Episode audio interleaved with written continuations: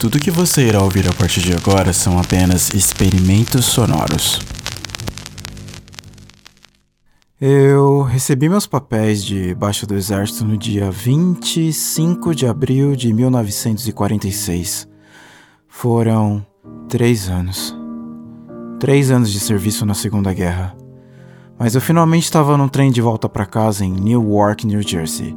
Na cooperativa militar da base de Fort Dix, a última coisa que eu fiz foi comprar uma camisa branca.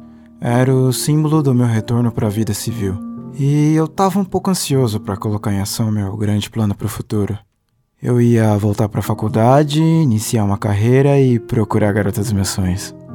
Eu era apaixonado por ela desde a época do colégio, mas não sabia como encontrá-la de novo. Acho que já fazia uns quatro anos que eu não tinha notícias dela.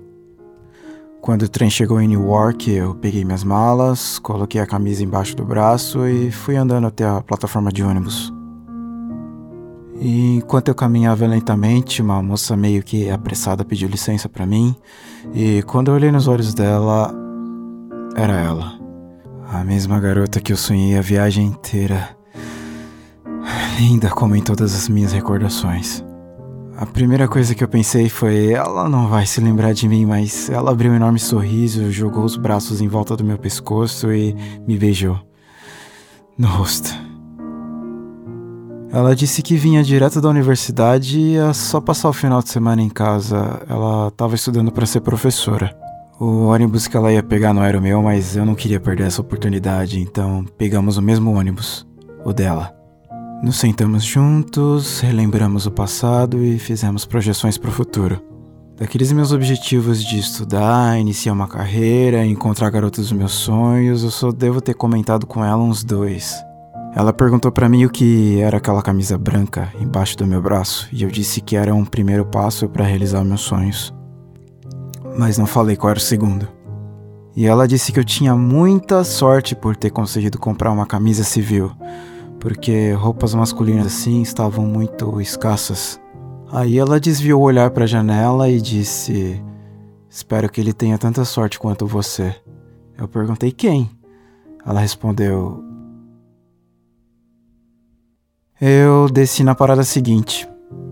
Meu futuro não estava naquele ônibus. 31 anos depois, eu encontrei ela de novo, numa reunião de colegas da escola lá em 1977.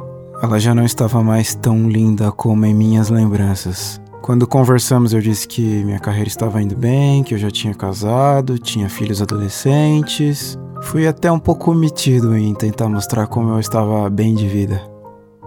Aí ela disse que já era avó várias vezes e até hoje eu não entendi muito bem o que ela quis dizer.